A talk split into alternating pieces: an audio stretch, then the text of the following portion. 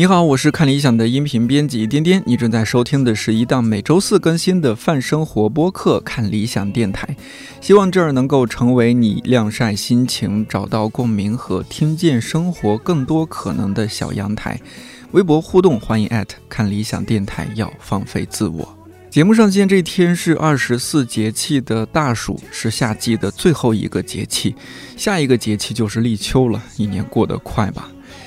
这几天河南的暴雨以及暴雨造成的伤亡和损失让所有人揪心。道长昨天的八分紧急更换选题，聊了聊河南暴雨，我们可以怎样自救和施救。看理想公众号昨天中午的推送也整理出了一些关于自救、急救和灾后要注意防护的事项，欢迎查阅补充。在这儿想要提醒的一点是，除了微博、微信和短视频 APP，传统广播电台依然是很重要的信息来源和求助渠道。比如河南的朋友可以在一些音频平台收听 FM 一零四点一河南交通广播电台。另外，除了省会等大城市，也请记得关注偏远小镇和县城，因为在那儿有更多灾情面前束手无策的老人和儿童。今年天气真是有点反常，就拿北京来说，先是春天的几次非常恐怖的沙尘暴，然后七月到现在给我什么感觉呢？就是一向被吐槽太过干燥的北京，竟然变成了一个多雨的城市。每天打开天气软件，我们俩之间仿佛都在进行这样的对话。你好，很高兴为您服务。现在向您展示最近十五天的天气预报。除了小雨、中雨、大雨、暴雨、雷阵雨，还有多款天气套餐供您选择哦。有什么？说来听听。雷阵雨转雷阵雨，小雨转雷阵雨，中雨转大雨，大雨转暴雨。那个有没有不下雨的套餐？有的哦。太好了，是什么？多云转阴。对于一般人来说，自然灾害、恶劣天气影响的是日常生活；但是对于靠天吃饭的农民来说，影响到的就是生计了。记得去年因为疫情，先是春节后回来，我发现附近菜市场的菜价格翻了两倍不止。还有后来新发地突发疫情，有几天几乎都买不到什么菜，一些人甚至尝试在阳台种菜。一向被认为生活便利、物资丰富的城市，也暴露出了它薄弱的一面。但就是在那段时期，有一群人竟然几乎没受影响，疫情期间依然有特供（加引号啊），让我特别羡慕。在这当中起到重要的作用是北京有机农夫市集，这是一个怎样的组织，在做什么样的事情呢？用他们公号上的话来说。在北京有机农夫市集上，本地从事生态农业的小农户和制作无添加食材的手工作坊，直接向消费者出售自己的产品，希望通过这样的方式促进人与人之间的连接，助力本地农友、消费者和社区一起创造更加公平、健康、可持续的生活方式。这么说似乎有点抽象。两个多月前，我邀请到了北京有机农夫市集的召集人天乐，请他聊聊他们到底在做哪些事情，有机农夫市集为什么值得做，什么是参与式保障体系和社区支持农业，这样的模式可以给我们怎样的启发？比如说，您现在是不是吃饭什么的都已经被现在农夫市集的这些所有农产品都包了？只要我在家，呃，我绝对。只吃我们市集上农有的东西，然后市集上有的单品品类，我基本上不在外面买。比方说，我现在很少吃，我连水果都很在很少在外面买了。但是如果我，比方说今天中午在外面吃饭。我不会 hard core 到，就是我要完全自己带饭。我现在也开始很多时候会带东西出去吃了。一下，嗯。但我今天就会也会在外面吃饭，而出差的时候也会去找当地的有特色的美食啊，不会拘泥于说必须吃生态的小农的食材。那太太奢侈了。做得到，我们我们周围有一些特硬核的就能做到，出门就不吃外面的东西，自己带。像我现在像上飞机，我也我也我也基本上不吃飞机餐，然后我要么就饿肚子，等着到了目的地吃顿好的，要么就自己会把家里还剩点什么，因为出差嘛，你不想冰箱里东西有浪费，对，就赶紧做一点带上。我上一次上飞机带了山药，带了点水果。山药是蒸好的，对，蒸好的，你就是装在一个盒子里，然后那个小饭盒到了目的地，你可能要打包什么东西带回来也可以用。所以就是当你形成一个习惯的话，这些看起来很额外的事情就没有那么累。而且会觉得很开心，就你在飞机上能吃的很舒服，看本书或者看个片子，听个音乐，看个风景，还吃点好吃的，不然不然吃飞机餐太痛苦了。我我们今天聊到这儿，我估计如果听到现在的听听友会觉得说，哎，你这今天请的是什么嘉宾啊，这么矫情啊？但是我我们今天慢慢聊哈，我觉得大家逐渐逐渐会理解啊，这个目前为止这位对飞机餐都如此矫情的人，为是为什么哈？呃，今天我我们就刚刚您也纠正我的一种说法，就是您是北京有机农夫市集的召集人，对，呃，就负责召集的那个，负责召集的，嗯，对，呃，就不是说创始人或者怎么样，创始人不是我。那这个就北京有机农夫市集，我知道您肯定接受过很多媒体采访，有些故事也讲了千百回了，没办法。呃，那今天我们也可以再大致介绍一下，比如说有机农夫市集是什么时候、怎么回事，然后开始做起来的。好的，非常感谢看理想和大家听众对我们这个北京有机农夫市集的故事，也许会感兴趣。嗯，呃，我们市集是二零一零年的时候在北京，当时有一帮住在北京的国际艺术家，日本的、美国的、加拿大的，嗯。他们就是他们是一群很草根的艺术家，住在胡同里面。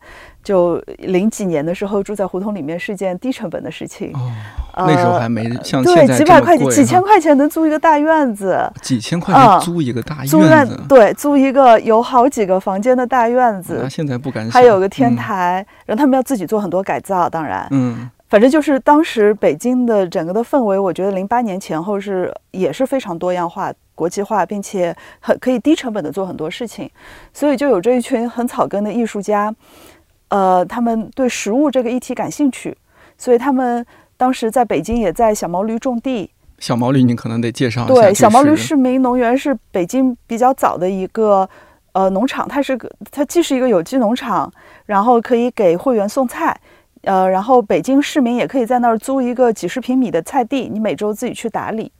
所以他们也会做一些本地的有机农户的连接的工作。所以当时我们的发起人之一呢，叫植村惠美，是个日本姑娘，嗯，她就在小毛驴租了点地，呃，然后自己种菜。当时她还搞了个艺术项目叫日历餐厅，就说我种什么菜，我就给大家送什么样的便当，就很小的一个，就就是闹着玩儿，但是也能也许赚一点钱，我不知道，呃。总之就是这么一群玩着玩的艺术家呢，就就就通过自己在北京种地，然后他们自己原来在呃惠美原来在日本也研究过有机农业，学习过参与过一些事儿，所以他们就在北京认识了一些搞有机农业的农户。当时人民大学也会做一些活动，开一些会议什么的。我们就发现北京有一些很好的有机农民，当时是销售是很成问题的。嗯，他们可能自己投了很多钱在做农场上，然后还要自己送菜啊赔本，反正就日子过得很艰难。嗯，那当时这群艺术家呢就想，他们希望把呃北京的农民跟消费者连接起来。他们当时想的其实不是一个销售啊或者怎么样，只是说希望创创造一个平台，让农民跟消费者能够对接，能够讨论问题，大家见见面认识一下吧，起码。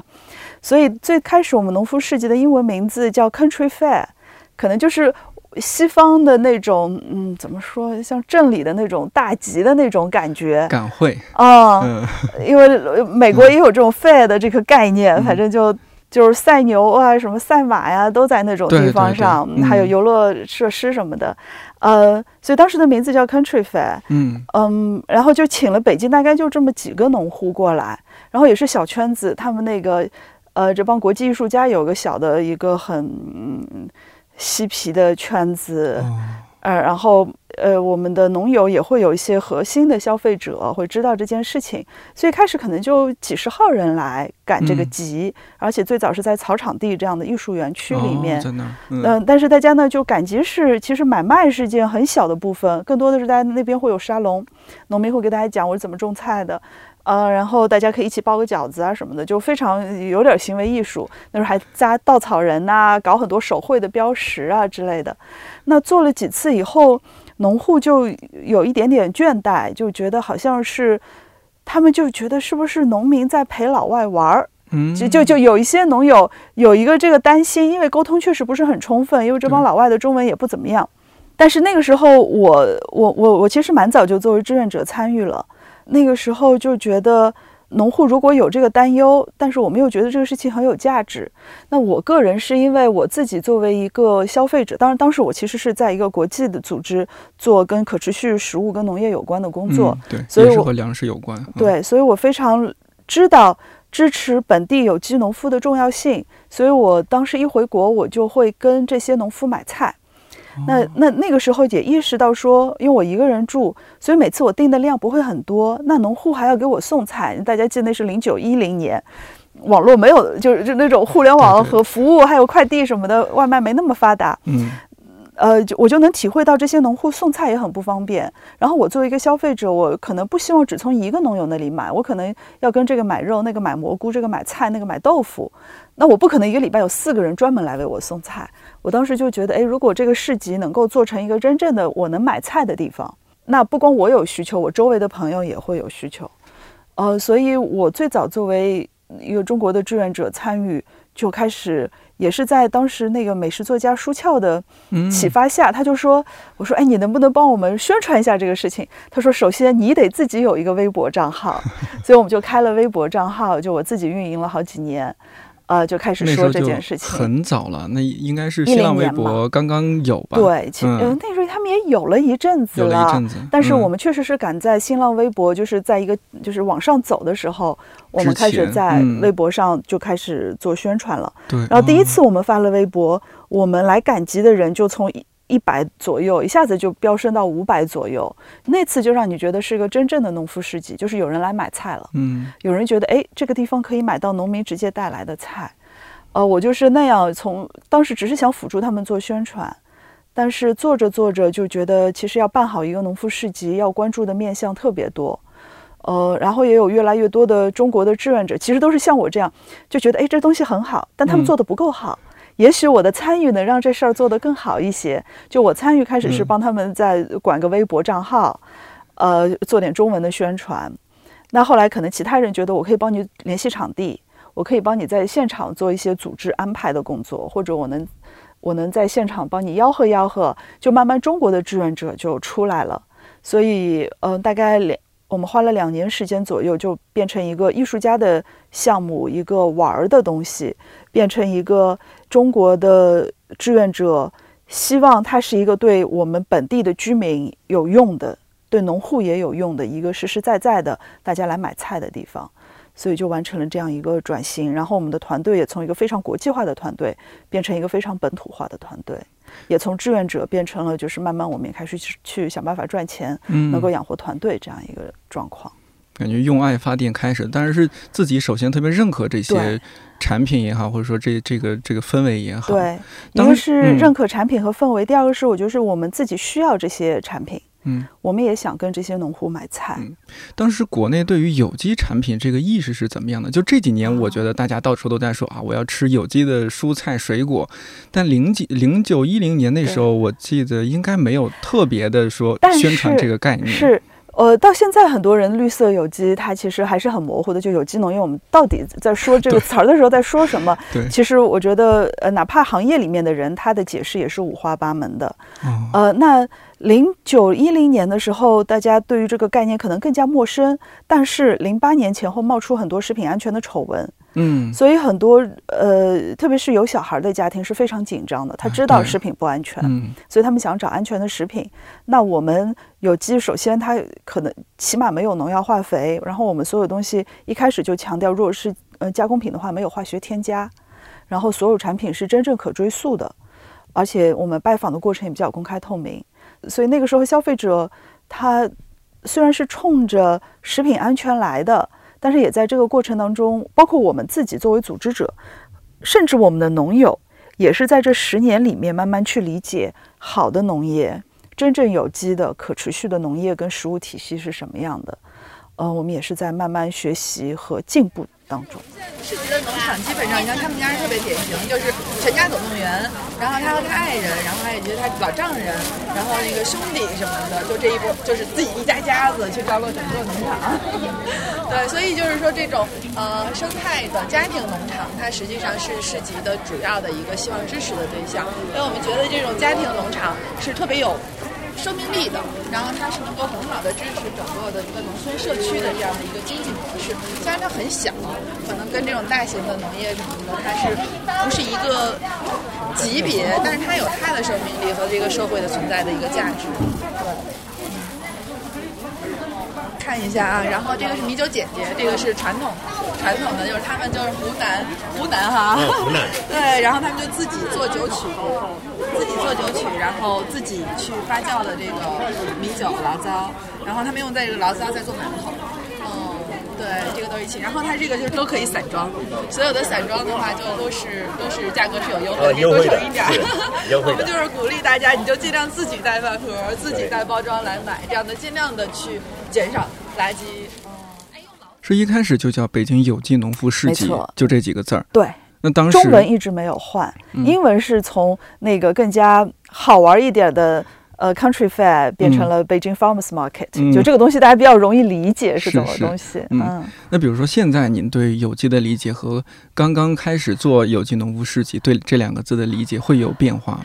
我我个人没有什么变化，可能是因为当时也在做这样的工作，就是更加强调的是环境的可持续。嗯，呃，那现在其实说有机的话，其实有呃，哪怕在只说有机农业的话，其实有两个主要的流派。一个是我们叫工业化有机或者商业有机，它只要能满足第三方认证的标准底线就可以了。嗯，那就是不用不可以用的投入品，检测没有问题。它不会真正去关注你的土壤的情况，明白？其他的问题，它是符合一些所谓的官方的标准，或者是怎么样的标准？对，它就是有很多的有有一些技术指标。嗯，那我们更加看重的其实是，首先是土壤的健康。嗯，就是这个农户他有没有花力气和他有没有这个精力和知识技术去呃更加好的维护土壤的健康。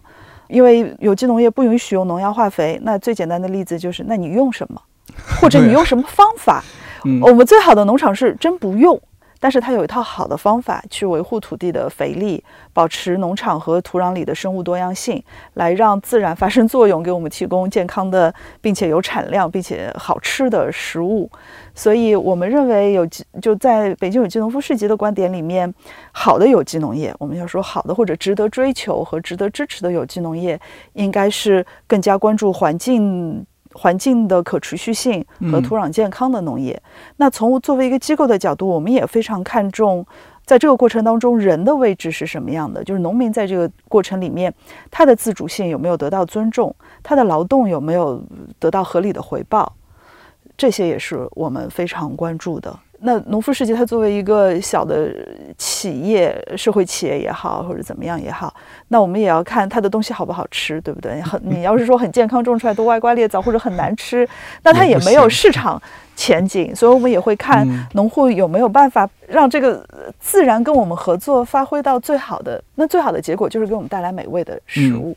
而这种可能性是有的，而且是可实现的。而且是我们这十年来天天在经历的，嗯，也证明了是可以的。对，就我嗯年轻一点的时候，也会在外面胡吃很 胡吃猛喝，嗯，呃，那后来就会发现，就口味也很重。但现在就觉得吃一根黄瓜，吃一个好的水果。嗯，呃就你就吃食物本来的味道，包括我自己做菜也会偏简单一些，经常就生啃一些。就昨天我的芹菜，我就是杆子就是生吃的，而且连酱都没有蘸，因为它当足够好吃的时候，你不需要其他调料或者复杂的烹饪，就感受食物本来的味道。对，所以就呃就就证明，当你跟自然真正好好合作的时候，这句话是我们最喜欢的那个农友天福源张志明老师说的。嗯，就农业是人和自然合作的艺术。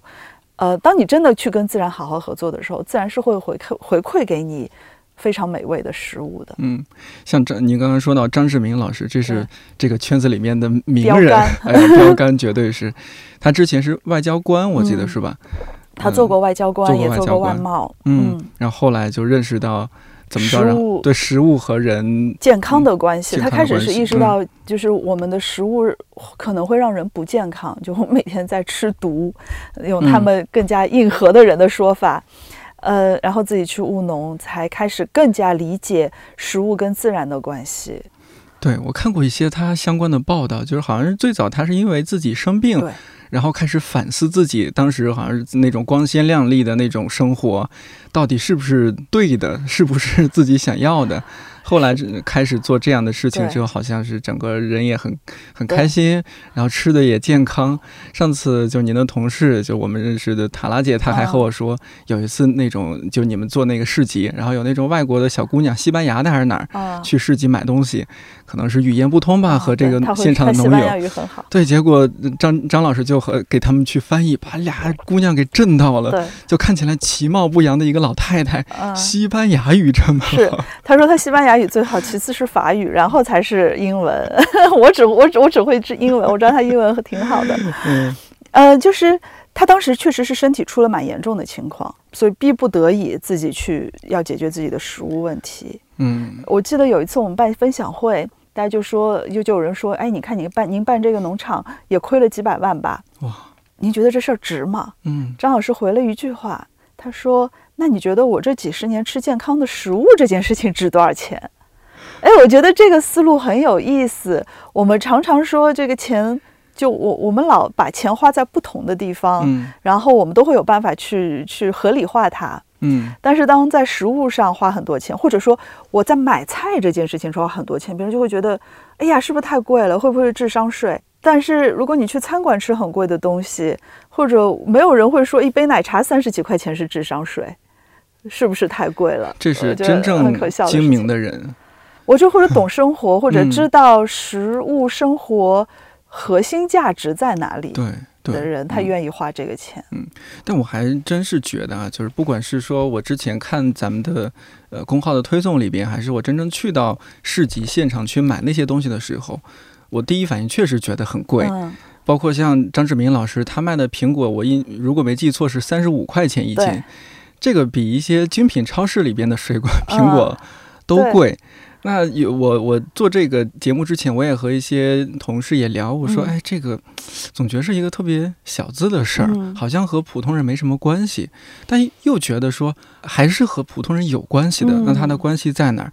就是我们这个东西为什么会那么贵？它凭什么那么贵？对，咱们今天我觉得得把这个事儿讲清楚一些，要不然大家还是觉得你们这帮这是有钱人精英 参与的事儿。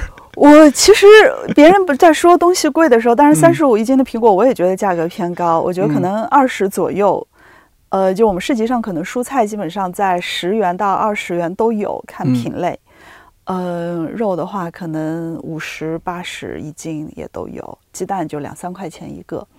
你跟普通超市的比，或者是普通菜市场的比，是很偏是是偏贵的，可能是两到三倍甚至更多。嗯。呃，但我别人在说这个东西贵的时候，我觉得要问两个问题：第一是常规的农产品为什么那么便宜？这个便宜背后的代价是什么？是不是在我们看不见的地方，其实有人在付出其他的成本，让我们这个常规的食物那么便宜？是不是有污染环境的问题？最后环境的修复成本谁来承担？那污染环境以后造成对人的健康的损害，这个公共健康的问题谁来承担？那如果一个农产品它不造成这些环境问题，同时也不给人的健康带来负面的东西，嗯，那它它它的成本可能更高，或者说，呃，还有一个就是农民的地位的问题。便宜的农产品大家都知道，就是农民是中国可能收入最低最底层的一个群体。那为什么给我们提供食物的人必须是最穷的那个群体呢？嗯，他们有没有权利去说，我应该有一个？决定我劳动价值的一个可能性，我有没有这个权利去定价？如果张老师觉得我的苹果值三十五块钱，他有没有这个权利去说这句话，去做这个决定？然后有能力支付三十五块钱一斤苹果的人，能不能去买？这是一个，就是就当说农夫市集上这些生态小农的产品贵的时候，第一个问题是常规农产品为什么那么便宜？这个便宜合理吗？谁在付起它的代价？嗯。第二个就是它真的那么贵吗？三十五一斤的苹果，我觉得好像现在好一点的奶茶也是三十五多块钱吧。可能咖啡对吧？咖啡二三十块钱，对，除非那特便宜的咖啡。嗯，那为什么你我我们那么多人心甘情愿？我相信全中国或者全北京每天买花三十五块钱买咖啡的人是。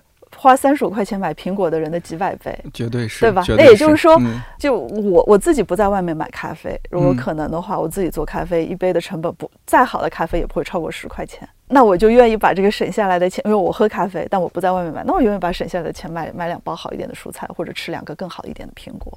如果你去看食物本身的质量的话，我觉得哪怕这个苹果在我看也是定价偏高的三十五块钱，那一斤的苹果也要比一杯咖啡更值钱。我会这么去想这件事情。当然，可能大家会说啊，我希望能够在一个舒服的咖啡馆坐一下，或者哎，我可以拍照，呃，晒一个什么朋友圈、小红书，那个可能给我带来更大的价值，也许。但是如果只是看食物本身的话，我觉得北京有支付能力的人其实是很多的。对，这个，因为我们追踪，因为我们也很关心食物价格问题。因为如果太贵，它确实我们不想把它变成一个小众的或者有钱人才能够买的东西。我们觉得健康的、优质的食物应该所有人都可以有权享受到。嗯，所以我们就在想，我们我们就一直在关注说，呃，如果你的菜吃的东西都从北京有机农夫市集来，你一个月的开销到底是多少？呃，我们有很硬核的消费者记账，他所有吃的都从我们那记账。然后我自己原来我们大致。有个数，然后疫情的时候让这个数非常容易统计，因为你所有吃的都来自我，所有吃的都来自我们自己的店，呃，就我们自己的农友，然后我都在家做饭，一个人吃，然后我们有好好有好多人都是这样，所以我们就会凑在一起就会聊，发现如果你只就是每个人每月的食材开销是在八百到两千之间，我觉得一个月花一千左右吃饭好像真不是很就是。我相信北京大部分人一如果在北一半以上的人有这个支付能力吧，所以我觉得不贵，只是说我们选择把钱花在哪里的问题。我经常举一个例子，也是我觉得我我这些年跟我们农友学到很多。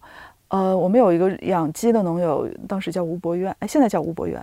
我们也是刚开始的时候，经常会做圆桌讨论，就消费者跟农户坐下来围一个二三十人的大圆桌，就坐下来，大家有什么问题互相聊嘛。有有就有妈妈说：“哎呀，你的鸡蛋为什么那么贵？”然后那个农友就说：“妈，呃，这这位妈妈，你的手上那个 iPhone 是多少钱？你用这个 iPhone 的钱，你能够给一家人买一年好的鸡蛋。”所以后来我就在想，用得起 iPhone 的，每天要去买咖啡或者奶茶的人。咱就别别抱怨农民把自己的价格定在一个稍微合理一点的位置了。嗯，我觉得大家是要换一个思路去看这件事情。又或者健康值多少钱？是现在好多就是网上比较传的比较火的帖子都是啊，把明天给医生的钱今天给农民吗？就是你要去做这样一个选择。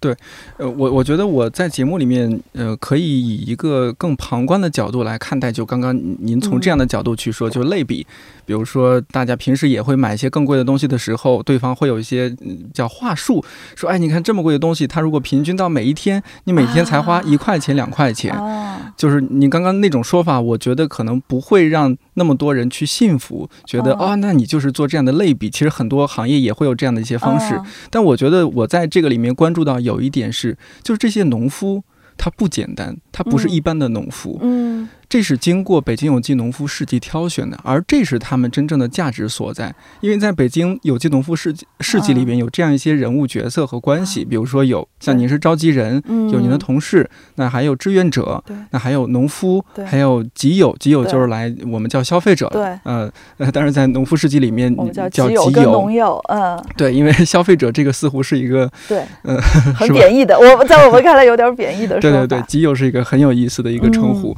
那有。这样一些关系之后，那这些农夫进入北京有机农夫市集去现场卖他们的产品，其实是有很高的门槛的。这些是需要你们，就像是编辑来选择书书稿一样，你们也要去进行挑选这些农夫。对，我觉得这样呃，相当于说给集友节省了时间。OK，北京有机农夫市集的这个组织来帮你们挑选出合格的农夫和农产品。然后大家为这个事情、为这些产品付出更高的一些。其实也你说的有对的地方，但有有有有不准确的地方。我们所做的事情呢，是我们农夫市集，就谁能来卖卖菜，嗯，我们是有非常严格的一个筛选的过程的。但这个过程不是农夫市集自己仅仅是靠我们自己来做，我们更像是个协调人，就是我我的身份是召集人，嗯，我就把就你刚刚说的不同是角色的人放在农夫市集这个平台上，大家去发挥作用。呃，那我们挑选农友也是这样。呃，我们叫我们的那套工作手法，就是在我们做了几年以后才知道，哎，有一个说法可以套在这个事情上，叫参与式保障体系，就 PGS，呃，Participatory Guarantee System。那它的意思就是说，呃，第三方认证是一个，呃，有就是一个第三方的企业，他比较专业，他去说，他去看一个农户，他是不是符合有机的，嗯，那他觉得 OK 了。他就给你发一个证，你就可以把这个证贴在你的产品上。那我们的做法不一样，我们是说所有的利益相关方都可以参与这个过程。首先，我们的生产标准其实是在这么多年工作的基础上，农友跟消费者共同来制定的。呃，就是不用农药化肥呀，或者呃生产不用添加剂啊，这些就是，而且我们要求生产情况是公开的。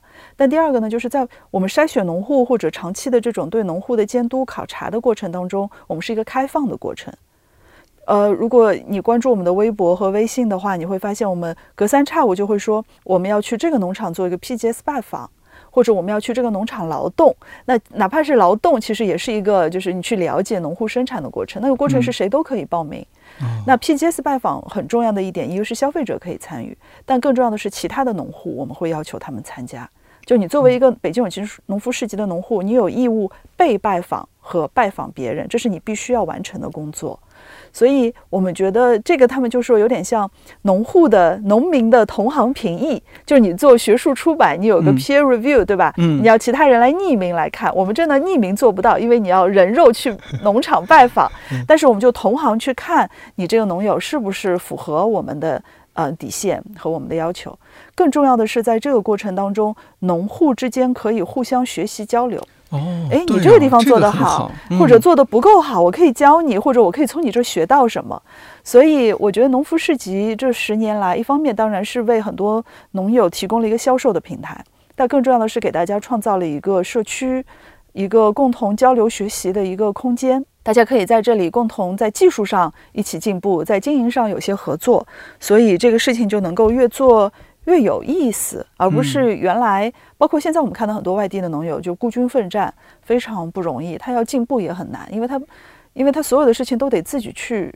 找资料学习，找专家。那在这里的话，就是农户也是专家，然后我们也有农大呀、农科院啊一些很热情的老师，通过我们这个平台去做一些研究，或者他个人兴趣，或者他自己作为科研的一个兴趣，在这里做一些呃实验什么，或者帮我们做一些检测。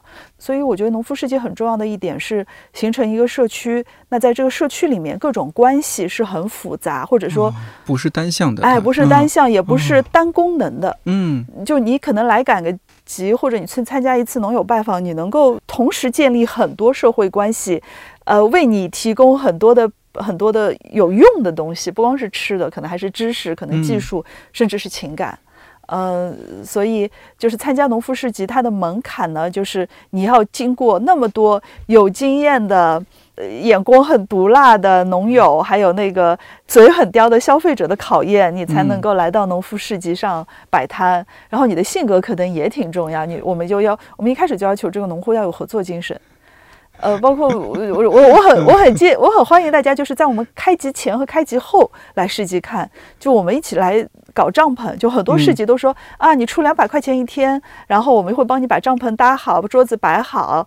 那个他们都会找搭建公司来做，我们就基本上不请搭建公司的，就是农户就自己背一个帐篷就扛着来，然后那个搭一个帐篷一般需要四个人嘛，嗯，然后就四个角，对，然后但是大家就会一起来帮忙，很快就能把这个地方搭建起来，然后收拾完毕，然后每次都会有农友值班，农友之间其实是一个。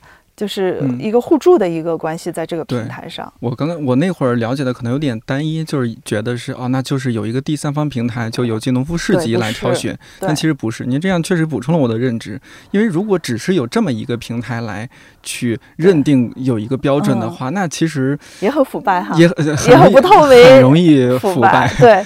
那但是如果说只是集友来参与，对。专业性不够，专业性不够。对，那您刚刚说到农户也参与，那这个就厉害了。而且我们还会有一些，就是前面说的那些科研院校的专家，嗯啊，他们能够在技术上，能从科学的角度或者呃叫什么检测的角度，再提供一些支持，也会有。所以我们叫各个利益相关方，有时候包括像你们这样的媒体啊，还有一些民间组织啊，也会去。反正就就我们的 PGS 拜访是非常有意思的。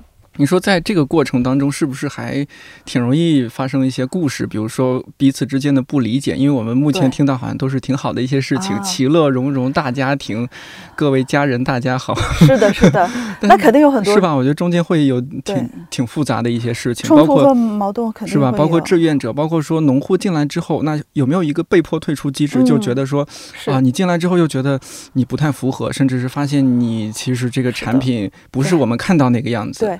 呃，农夫市集它归根结底，其实它最它最重要的价值是一个信任，嗯，或者说一个公信力。那它其实是一个公共资源，这个公共资源是需要大家共同去维护的，就不能只靠农夫市集这几个工作人员去维护。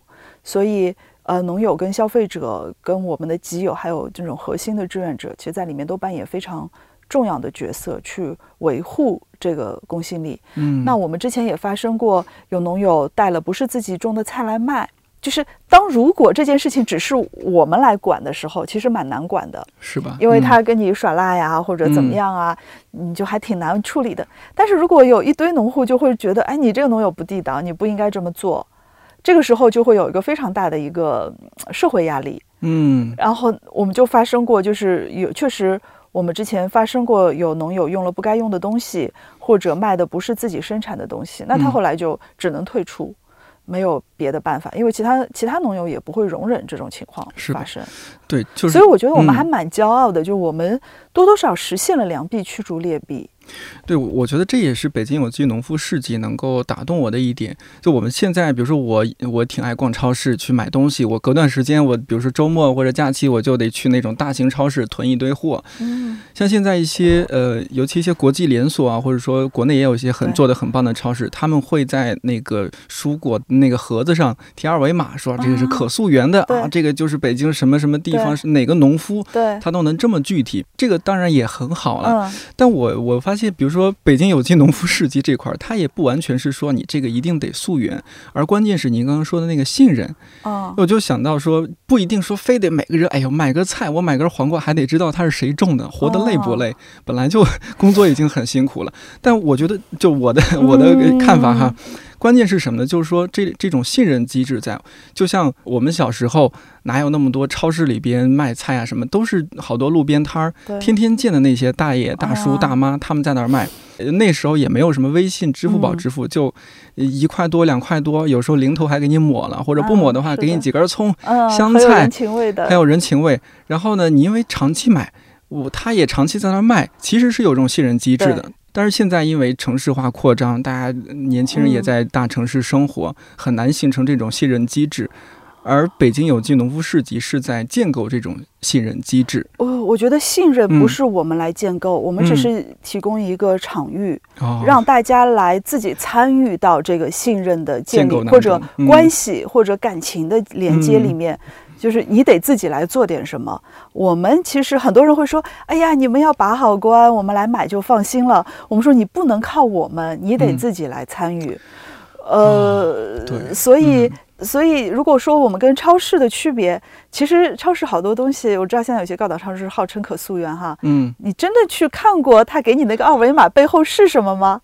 有多少？对，你看，你他他就给你一个假象，然后你就觉得嗯，好像挺靠谱的，但其实你不会，你你连扫一个二维码都不会扫，而且扫完以后，你经常会觉得很可笑，就就我从我们专业人士的角度，经常会看见很可笑的事儿，呃，比方说。有一个著名的连锁，嗯，它里面有一款产品叫快乐的蛋。然后呢，就有个二维码说扫一下。那我们说快乐的蛋应该是他告诉我这个鸡有多快乐吧？结果发现是个快乐的大妈抱着一只鸡站在他的工业化养殖的那个养鸡棚前面。当然，他抱那个鸡你看不出来快乐不快乐。但如果你去那个鸡生活的环境，你就知道大家都是挤在笼子里面的，不能动的，然后是个室内的，然后味道肯定很大，然后那个羽毛啊、沙土啊飞扬，那些鸡肯定不健康，并且如果不用抗生素的话，那些鸡呃就是随时一场。场瘟疫就能把他们打倒。所以那个快乐的蛋，最后我们发现他那个文案写的也挺妙的。他说吃每天早上吃一颗蛋能让你快乐，所以既不是快乐的农民，也不是快乐的鸡，只是他告诉你你吃这个蛋能快乐。哎呦，我就觉得好像消费者太容易被愚弄了吧？被一颗蛋 PUA 了。对对对。所以呃，所以我觉得可追溯其实是个蛮重，对于我们来讲是个蛮重要的，就是你要知道。食物怎么生产？就像你刚刚说的，我们现在在大城市里面，跟自然也很割裂，跟社会其实关系也是蛮脆弱的。呃，但如果我们能够通过食物去找回一点点的对生活的掌控感也好，自主性也好，或者我起码知道我食物的来源是什么。我们同事提了一个口号叫“食有源，心有根”。嗯，就当你的食物是有来源的时候，你的心也是有地方有个安，嗯，你的心也会比较安。哎，对。然后你也会知道啊，有一个农户在在就是很诚恳的为我生产安全的并且环境友好的好吃的东西，那我我也支付了一个合理的价格。你会觉得，当这个世界再糟糕的时候，起码你内有一个安全，就是舒服的或者符合你三观的一个小角落在。就像是去年，就二零二零年疫情最严重的时候。大家被迫无奈嘛，不得不有些是在如果家里还有阳台呀，有比较大的地儿的话，不是好多自己种菜嘛。啊，那是吃不够的。呃，当然吃不够，但是哎，我发现这个事儿给很多人很大的快乐。就发现，哎，我种起来了小白菜，我种起来了什么小西红柿，我种起来了几棵油麦菜，呃，甚至去年，比如说，哎，原来发现这个手抓饼这么这么容易做，是吧？油条也挺容易炸。对，网上大家都在做凉皮，在家 做这个。对，就刚刚您说的那个可掌控的生活幸福感，哎，这个确实给人一些幸福感，因为平时我们不可掌控的东西太多了。是的。就像您刚刚也说到，就是去年疫情期间，呃，我们都在北京也知道有一段时间，像新发地那么大的疫情，买菜反正有一个星期左右吧，都是一个困难。嗯，再往前更是，就是春节之后一点点时间吧。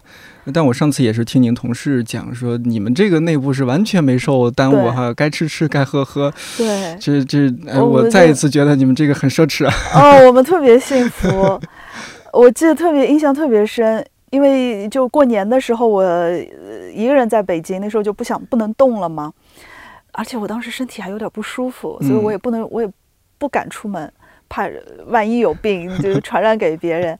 呃，然后我特别感动的一件事，我们有一个农友，年初二的时候从他在哪儿？他特别他在特别南边，我住在西边。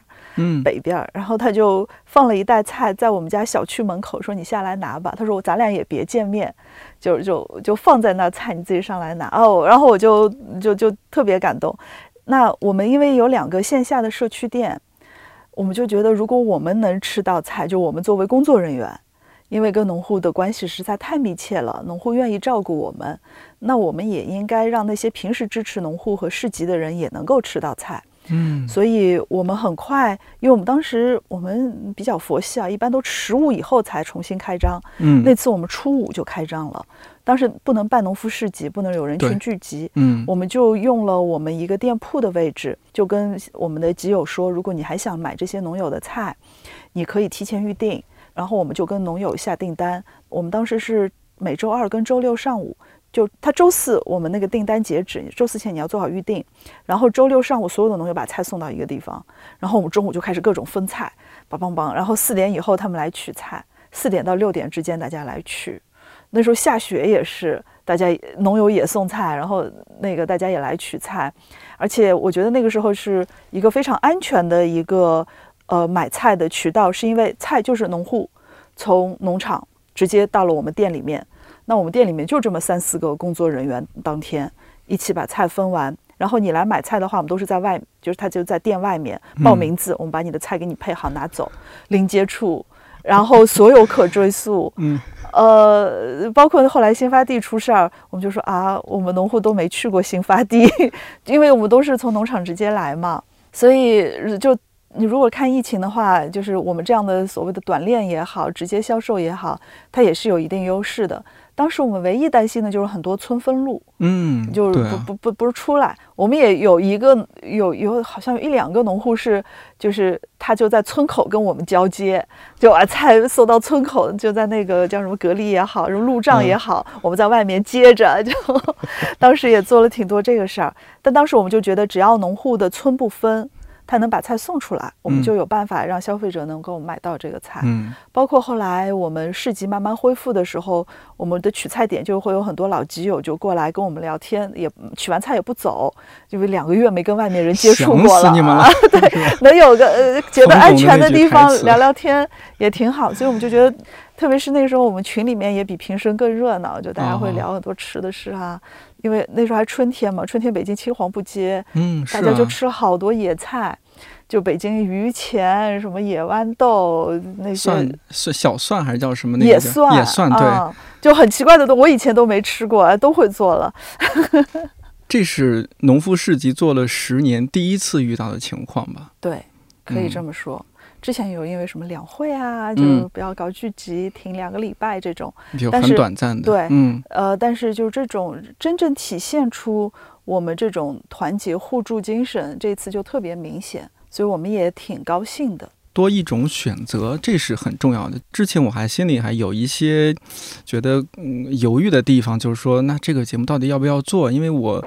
原本的想法就觉得它好像是有点小资的，有点小众的，因为它是价格是贵的，然后它也不并不是为绝大多数人所知道的。哎，文化节目说这个事情就特别逗了，因为文化才是一个奢侈性的消费，对吧？它才是一个特别有门槛的事情。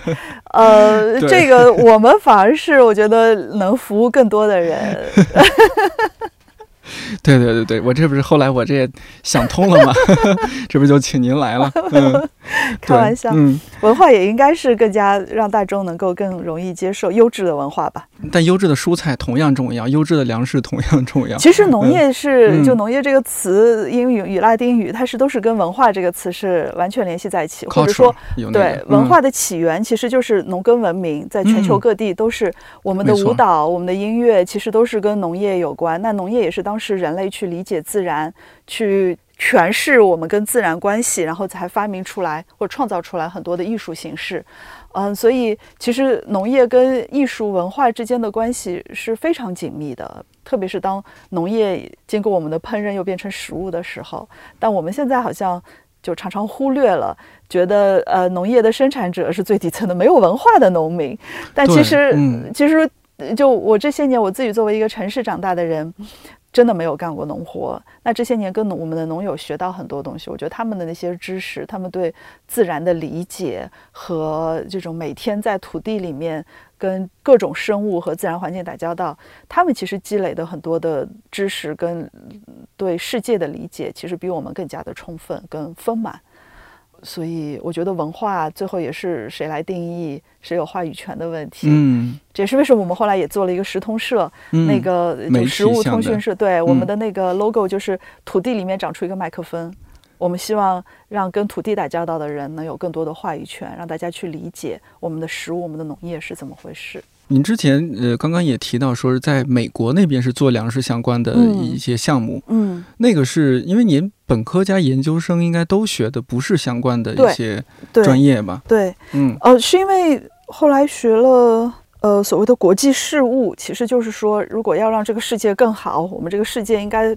怎么搞？嗯，那其中就可持续发展呢，也是挺重要的一块儿。对，那后来就发现，食物其实是能够把我自己感兴趣的很多议题，呃，社会正义啊、经济的可持续啊、环境的问题啊，都融在一起，更加像我自己一直就是一个吃货，所以 就觉得这个工作我印象特别深。我也经常讲这个故事，就是我当时工作的这个基润农业与贸易政策研究所是美国的一个本土的一个公益组织 NGO。我就是我加入他们的时候，我跟我的大学同学说，然后他们就说：“哎，你你你是个城里人，你懂什么农业？”然后只有我一个在农村长大的同学说：“他是一个吃货呀，他当然可以懂农业，或者他应该懂农业。”啊，我就意识到说，其实我们没有把食物跟农业连接起来这件事情是非常大的一个错误，或者说是我们认知上的一个缺失。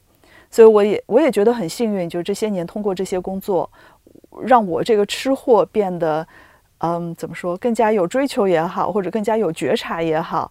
我觉得更多的城市里面的人都应该去理解我们的食物从哪里来，然后真正的去欣赏好的食物本身的味道。但是你说去真正理解或者说了解这些食物从哪里来，好像很难去实现，因为平时工作就已经很忙很累。然后现在我们常常其实一些上上热搜的一些事件，或者说一些社会公共事件，反而是其实是和食物经常有关系。比如说说到外卖，或者说食品问题，我们就不说了，这个时不时都会出一些问题。但是，一方面，大家其实也知道这种问题存在，也想改变，但又总觉得说是无力改变。包括像有机农夫市集，就我知道这个组织这么久了，我依然觉得这个好像还是在一个比较小众的领域、小众的区域。在北京这个有两千多万人的城市里边，它依然是一个极小极小的一个地方。所以，我我其实不太理解，或者说我没想明白。呃，大家为什么关注一个议题但不采取行动？我这算是采取了一一个小小的行动。对我觉得，我觉得我们可以另外一个节目，就是年轻人现在到底 就食物对他们意味着什么？嗯，我不知道这种就我们现在这种形式。国外是不是也同样有有机农夫市集这种？农夫市集其实在美国过去几年它有一点示威，是因为他们也受到电子商务的冲击，特别是亚马逊买了 Whole Foods 以后，它对那种本地食物体系的冲击也也也是有有一定的。嗯，但是在就我在纽约的时候，当时纽约的农夫市集可能就几十个地方，现在有一百多个地方。所以，它美国有就欧欧美，它这种农夫市集的重新的兴盛和小农户的重新的出现是一个趋势，或者说它是一个潮流。嗯，呃，在很多发达国家都能够看到。那很多发展中国家其实小农是更加可见度非常高的。美国是一个很奇葩的地方，就我们老拿美国作为一个当代社会的样本，其实常常忘了美国是一个特例，而不是一个常态。嗯。但美国确实它的影响力是非常大的，所以像美国和欧洲农夫市集现在越来越多，然后越来越多有意识的这些消费者愿意去这些地方去买东西。那他除了说为了表达环保啊、健康啊，那很多的市集它其实办的很有社区感。嗯，就大家周末就会去那里，然后小朋友可以在那里碰头，对吧？家长也可以在那里聚会，老朋友什么的。呃，它也是一个社交的地方。然后像零废弃的这些工作啊什么的。嗯，大家也是融，就跟我们一样，其实融入到你的工作里面去的。刚刚有一点，我觉得想再延伸说一下，就比如说像说到社区支持农业 CSA，然后再结合像我们那会儿也聊到，去年疫情期间大家都买不到菜，但是你们哎都没有问题是吧？在嗯，所以我觉得这一点是特别重要的，就是你看大城市现在看起来我们非常便利，手机上下单这个也能买到，那个也能买到，啊，和就是在大城市混的年轻人说起来，也就是非常享受大城市的便利。但你会在疫疫情那样的情况，突然发现这一切不管用了，你手机甚至都需要定个闹钟抢菜，而且都抢不到。对。对这种一下子就觉得这个大城市好脆弱呀！哦，我突然觉得我过得很奢侈的生活，那种焦虑我一分钟都没有过。对，但是呢，就是我不知道是不是社区支持农业，其实是可以可以和大城市的这种生活方式结合起来，它是一个非常好的。但也挺难，说实话，要北京两千万人都来赶集，我们的供应也跟不上。对，那当然。但我反我我是觉得，但我觉得这是一个很好的探索和形式。对，比如说，那北京你现在是有一个有机农夫市集，那是不是可以多几个？对。多几个，那有更多人可以去做这样的选择。说实话，现在我们的供应少，其实还是因为需求少，就是大家还是更习惯在网上买菜呀，或者去超市呀。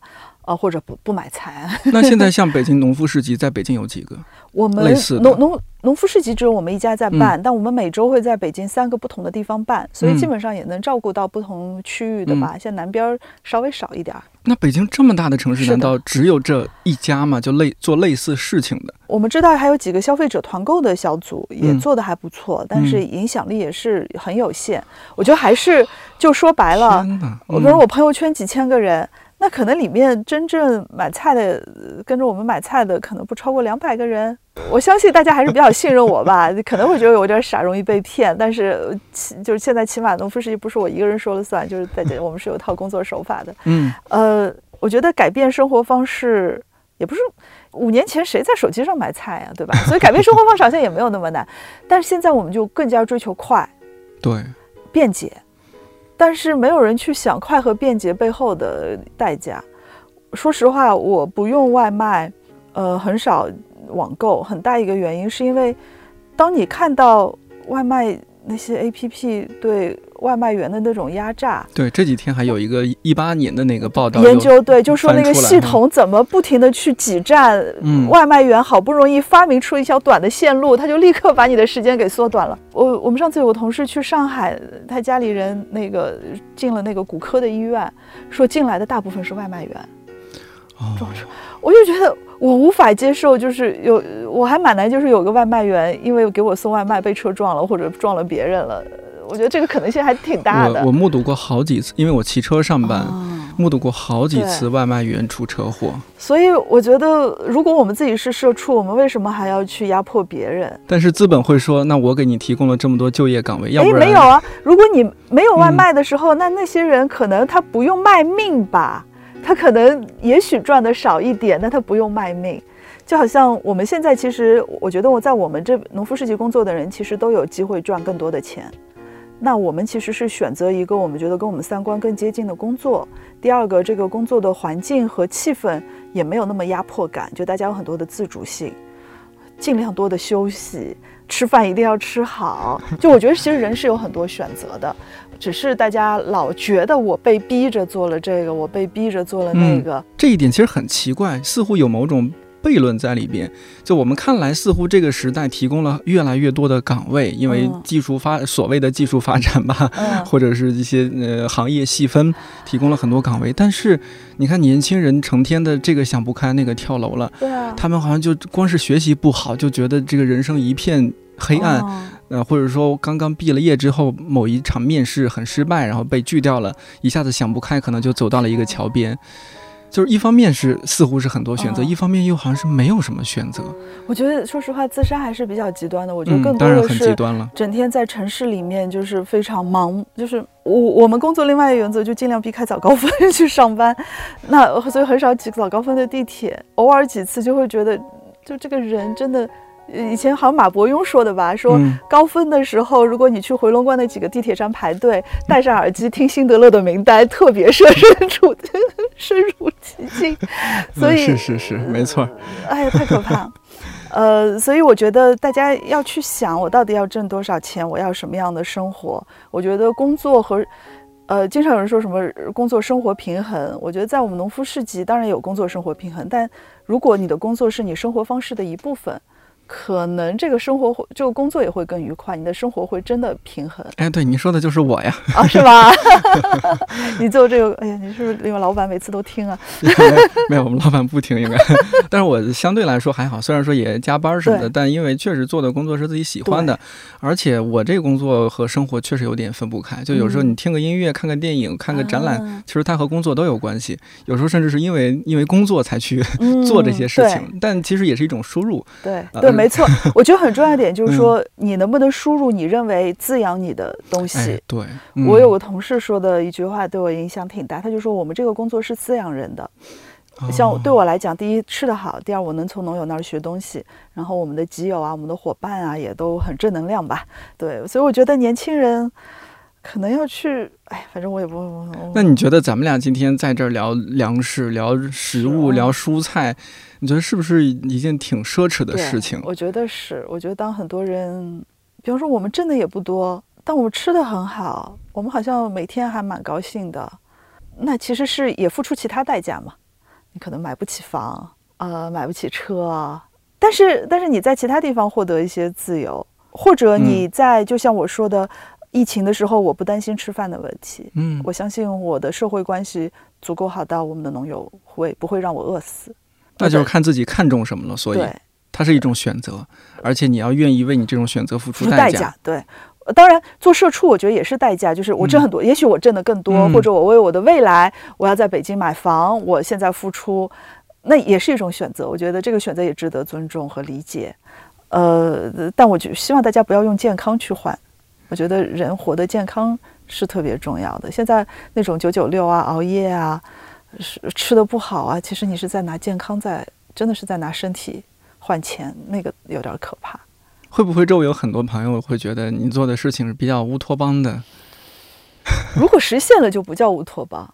我觉得为什么我们要默认这个世界是很糟糕的？大家必须是社畜，只有社畜才能活下来，那是个错的事情。我我觉得还是要为正确的事情去做一些努力和尝试吧。或者我在短期内可能我做我我我尝试一下，也许错了，我回到社畜的轨道上也嗯。没什么不好，反正都社畜了，你脱离岗位两年应该也没关系。所以我觉得还是要对正确的事情，什么是正确的事情，首先要有个理解和判断，其次是根据自己的情况去做一些合适的决定。就好像经常有人来说啊，你们做有机农业，我也要做有机农业。我说别，千万别去租地搞农场，不要轻易返乡，你一定要做一个非常明确的评估。我适不适合做某件事情，我再去做这样一个决定。我们也见过，就是做农场做的不好的，对，一时冲动，是吧？辞了职搞农场。现在是有经常有这样的一些新闻吧，尤其是一些互联网公司的，比如说三十多岁，他也有一定的资金积累，然后觉得哎呀，这脱发脱的受不了，开玩笑，就是觉得这种受不了这种九九六甚至十十七的工作了，然后又很向往那种田园式的浪漫，呃，他肯定会有一些浪漫化的呃想象在里边，那就去做农业了。呃，您您是会给他们泼冷水是吧？我们给所有想做农业的人泼冷水，因为太难了，很难很难。那为什么我看到市集上那些农户农友他们很开心？所以我觉得每个，我觉得一个好的社会是给每个人，就是他擅长和他喜欢的事情，他有一个机会去发展。呃，我们观察就是真正做农业做得好的人，第一他喜欢在地里，嗯，他觉得我拔草也好，或者我我照看动物也好，我在。土地里面行走晒太阳也好，不是遭罪。当然，好的农民他会规避很多繁杂的劳动，他他会有办法降低他的体力劳动，但他肯定不介意说我在土地里面，我跟植物打交道，我去观察自然。他肯定是在这方面是有一定的天赋的。我没有这个天赋，我非常清楚。但我看到好的农民他有这个天赋。第二个，他可能对特别城市化和表面化的生活方式是不习惯的。他更加喜欢这种简单的、淳朴的生活方式。就如果你本来就是一个爱好植物的人，呃，不不介意蹲在地上，然后做很多体力劳动，那可能农业会是一个合适的选择。不然的话，一定要小心。呃，所以我觉得农夫市集就是说，给这些愿意做农业的，并且做好的农业的人一个机会、一个平台去发展，但不是说任何人我们都觉得你可以做农业。太难了，我觉得，所以我觉得城市也确实给大家提供了很多多样化的就业嘛。那今天最后我还想聊特别有意思的一点，我之前在就是你们公号看到的，好像之前办过一个丑果展览还是什么，那个特别打动我。哦，因为我们现在走进，像我平时走进超市，我看到那些黄瓜那么直，我其实心里有点害怕。嗯，因为我我们老家像我姥爷在院子里面就种西红柿啊、茄子呀、黄瓜啊、豆角啊。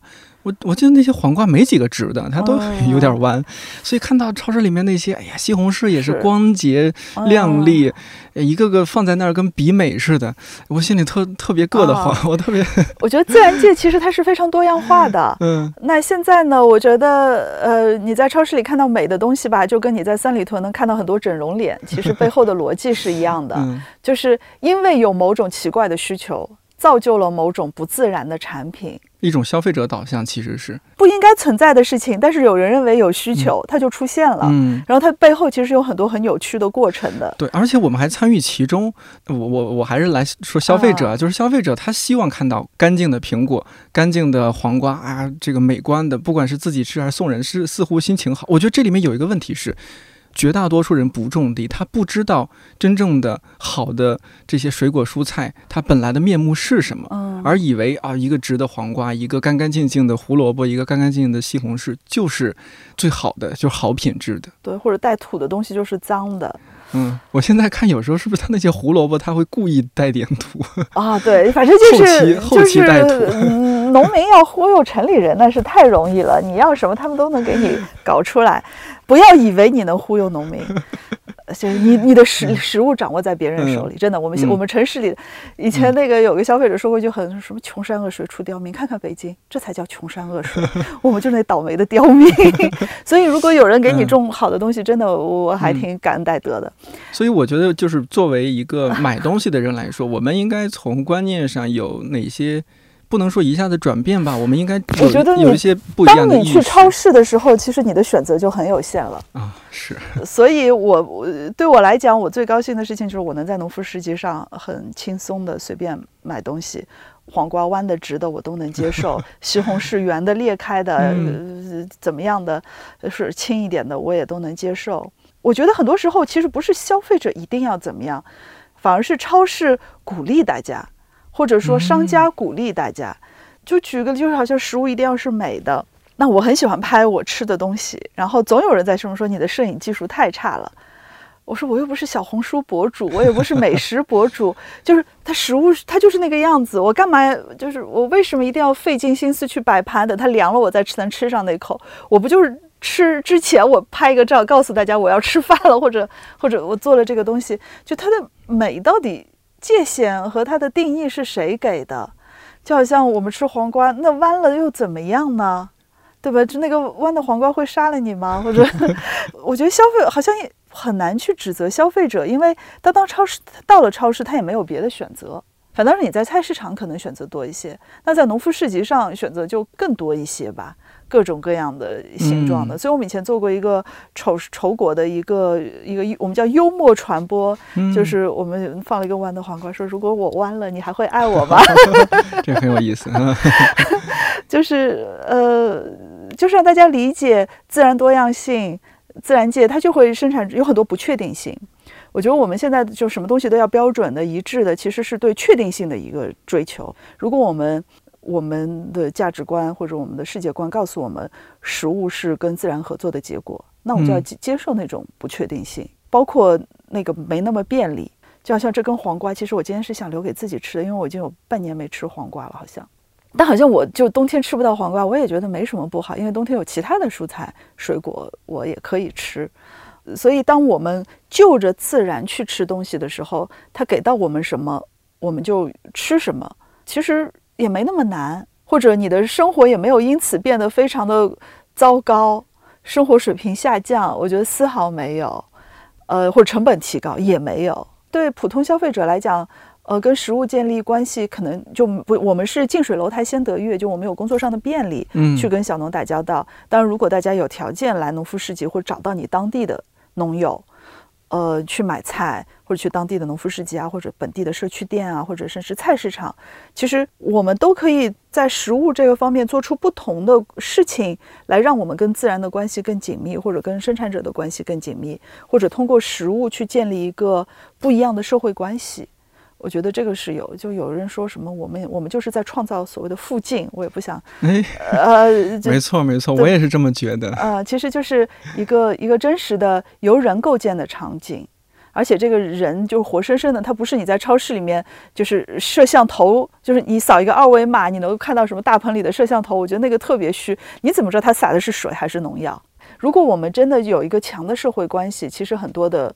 很多其他的东西都没必要，甚至金钱都都可以。就我们在世界上很多其实能用钱解决的问题，我们都是靠人际关系去解决。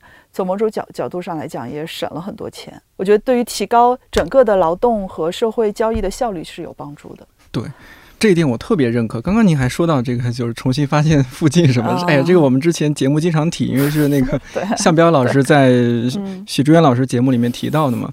对啊，但是现在大家的附近是什么呢？年轻人的附近，我觉得现在是商业，就是很多商业企图为大家创造一个附近。对。这个附近，但其实让附近消失了。对，就像我我点个外卖，或者说我线上下单买个什么菜，他就过来。但是其实我我依然觉得去一个菜市场去买菜，当然不一定非得有进农夫市集了，哪怕去附近菜市场去买个菜都很重要。我前几天还和我妈打电话，我 我就是说，呃，我去附近菜市场买菜，然后买菜呢看到就就卖花，我不是自己喜欢养花什么的，哎，一个大哥在那，我就瞅来瞅去，后来就呃和大哥就确认了一下眼神，然后就开始聊。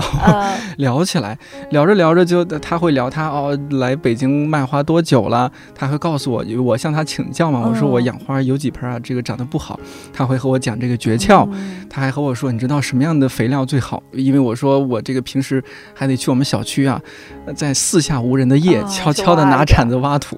他说不行，北京这个各种土都不行，除非你去北京郊区。他说什么土比较好啊？他说你就用那个煤炭呀，烧完煤炭之后的那个土，或者说那个草木灰，他那种啊也没有细菌，因为它高温杀菌，说那个是最好的。我我后来回去就和我姥爷打电话，我说姥爷下次给我留点，我回老家背过来。哎，你看像这个，如果如果你是线上下单去买菜，就不会有这样的关系，不会有这样的对话。而且很多人说啊，线下省时间，但是。线上省时间，线上省时间，但你在线下，你其实获取的不光是一个产品，你还有人际关系，还有这种知识，没错，和这个故事，对吧？你你这个经历，我觉得就是你每一分每一秒花的是更有意思的是跟真实的人在打交道，在体验一个真实的世界。不是最近又有一个新的这个说法，就是人越穷，你在网上花的时间越小，因为你的空间被挤占了，你只能在无限的互联网里面找 找找内容跟存在。所以我觉得，确实真实的空间、真实的人际关系，以及通过食物我们建立人和自然更加明确的关系，或者更加友好的关系，是非常重要的。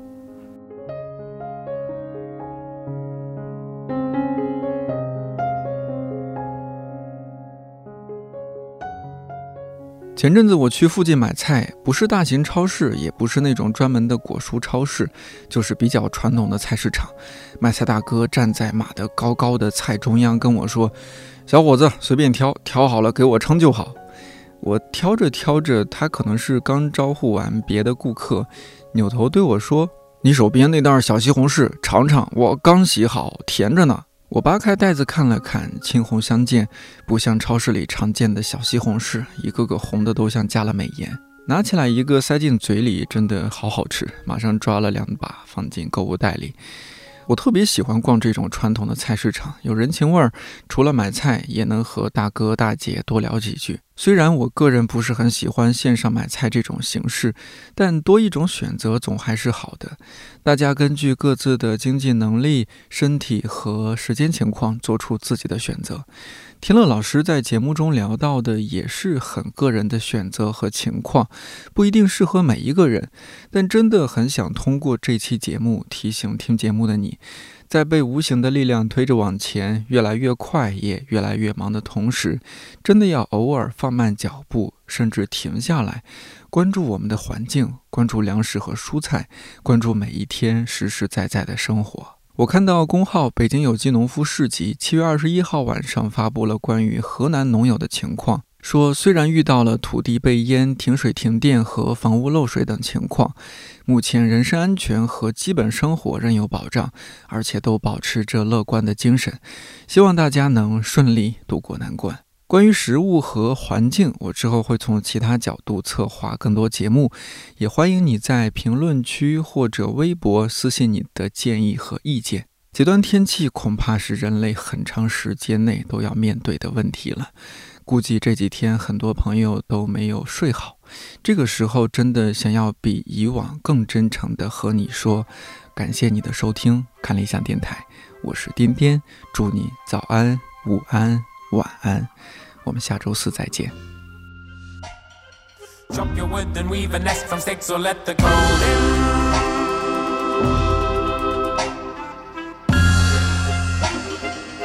Let's weave a little house out to dream.